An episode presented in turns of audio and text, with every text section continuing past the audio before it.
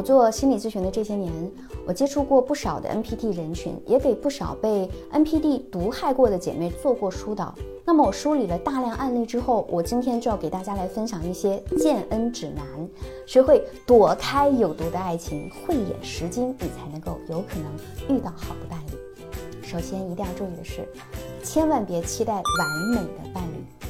NPD 呀，会带着为你定制的专属面具出现在你的生活里哦。让你有种哇塞，我遇到真命天子的错觉，但其实这都是他为了接近你而精心布置的陷阱。第二是你要学会注意伴侣的情绪，NPD 的情绪是超级不稳定的，一旦需求没有被满足或者戳中了他的要害，他就会大发雷霆，甚至产生暴力的行为。记住啊，遇到这种情况，不管你有多痛，都要狠心割爱，毕竟家暴只有零次和 n 次。你赞同吗？第三，看发生争执的时候对方的态度。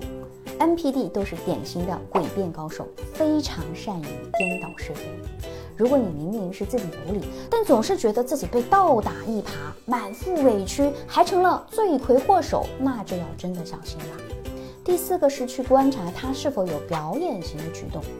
因为 NPD 是具有表演型人格的，特别喜欢扮演谦谦君子啊、理想伴侣呀，还常常在被戳穿的时候声泪俱下的道歉挽留你，千万别心软，别被他的演技蒙蔽了双眼。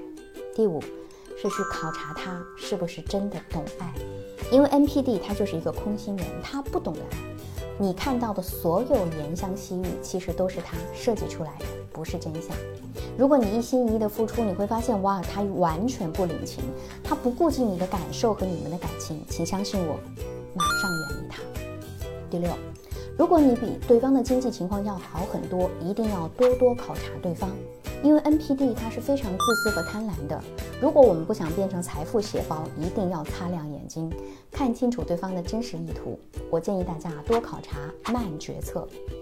第七也是血泪教训，就是千万别同情原生家庭特别悲惨的人。NPD 他表现出来缺乏最基本的人性，很可能是因为他的原生家庭是极度缺爱有关。他会反向形成 NPD 的自恋，处处以满足自我为中心。我是小资，关注我，影响千万女性，收获幸福。